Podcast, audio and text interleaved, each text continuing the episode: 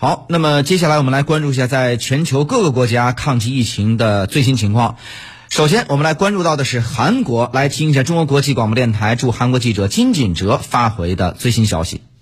截至九号零时，大邱和庆尚北道的累计新冠肺炎确诊病例为六千六百七十八例。占韩国确诊病例总数的百分之九十以上，另外百分之八十左右的确诊患者属于集体感染。韩国总统文在寅九号表示，韩国单日新增确诊病例自二月二十八号达到九百一十六例的最高点之后，八号减少到二百四十八例，新增确诊病例持续呈下降趋势。不过，文在寅也强调。目前切忌乐观，包括大邱、庆尚北道在内的多个地区仍在发生零星的小规模集体感染。韩国中央防疫对策本部九号表示，韩国政府今后将在全力遏制疫情社区扩散的同时，严防疫情从境外流入。为支持韩国政府和人民抗击新冠肺炎疫情，中国政府已决定向。韩方提供十万只 N95 口罩等一批抗疫物资援助。对此，韩国外交部九号表示，正与中国政府协商接收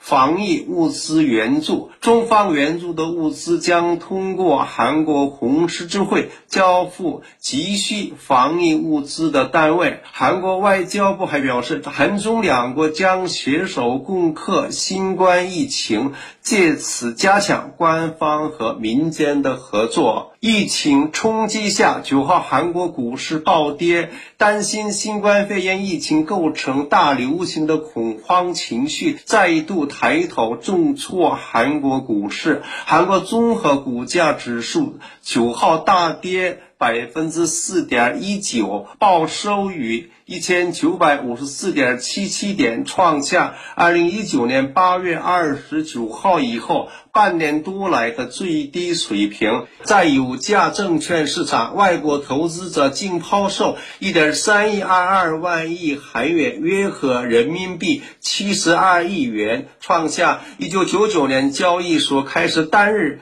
净抛售统计以来的最高水平。